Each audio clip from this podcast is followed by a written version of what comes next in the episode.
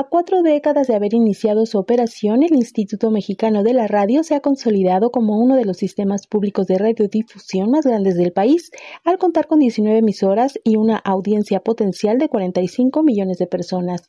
Es uno de los logros mencionados ayer por su directora Aleida Calleja durante la ceremonia de aniversario. El IMER, con sus 19 emisoras, cubre desde la frontera norte hasta la frontera sur y puede considerarse como lo más cercano a la Radio Nacional Pública.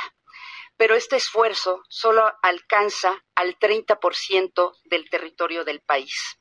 Además, tenemos condiciones técnicas muy complejas con equipo que no se ha renovado, pero con este 30% tiene una audiencia potencial de 45 millones de personas. Queremos crecer y por eso hicimos todos los procesos administrativos ante el Instituto Federal de Telecomunicaciones para tener nuevas frecuencias. El IFT nos ha aprobado nueve frecuencias más, con lo cual estaríamos ampliando la cobertura geográfica del IMER hasta el 56% del territorio nacional esto con una conciliación de infraestructura junto con el Canal 11 y con el Sistema Público de Radiodifusión del Estado mexicano. Hemos registrado ya el proyecto de inversión ante la Secretaría de Hacienda y Crédito Público, así que esperamos que pronto tengamos una buena respuesta. Durante su discurso pronunciado en el estudio A de grabaciones del IMER, que surgió en 1983 por decreto presidencial, junto con el Instituto Mexicano de Cinematografía en Cine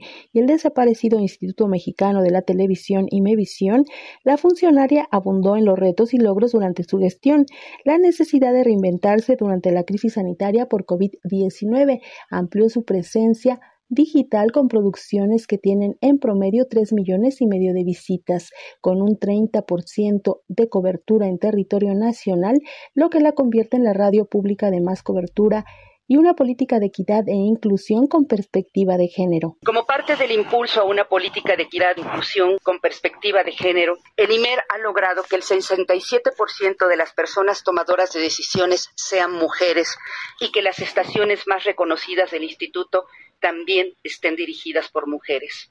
Todo el trabajo antes descrito se realiza para construir una oferta de comunicación de servicio público que refleja los intereses de la sociedad con énfasis en aquellos sectores tradicionalmente excluidos del proceso comunicacional, bajo una rigurosa independencia editorial, así como mecanismos de participación ciudadana, transparencia y rendición de cuentas.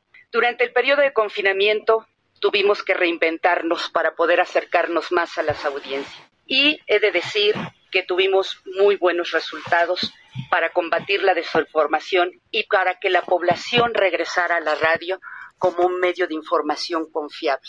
Asimismo, en la celebración estuvo flanqueada por Marta Belda Hernández, subsecretaria de Educación Pública, y el director de la Comisión Federal de Electricidad, Manuel Bartlett. La primera resaltó el liderazgo de IMER durante la estrategia Aprende en Casa, que llegó a estudiantes que no tienen acceso a Internet o televisión abierta. Porque no eran las gracias de la Subsecretaría de Educación Básica, es de los estudiantes, los niños, las niñas y los jóvenes de secundaria, a donde fueron ustedes desde IMER llegando paso a paso. Y hoy lo podemos presumir y decir muy claro, pero nuestras reuniones al interior no eran fáciles porque había que pensar en los materiales, en los guiones y bueno, sacarlo en la televisión. Pero señores, es la radio, es llegar a ese rincón del país donde realmente tenemos a un sinnúmero de alumnos que nos estaban esperando. La fiesta continuó con un concierto de la Banda Sinfónica de la Secretaría de Marina Armada de México y la exposición Grandes Momentos del Cine Mexicano para Radio Educación Alejandra Leal Miranda.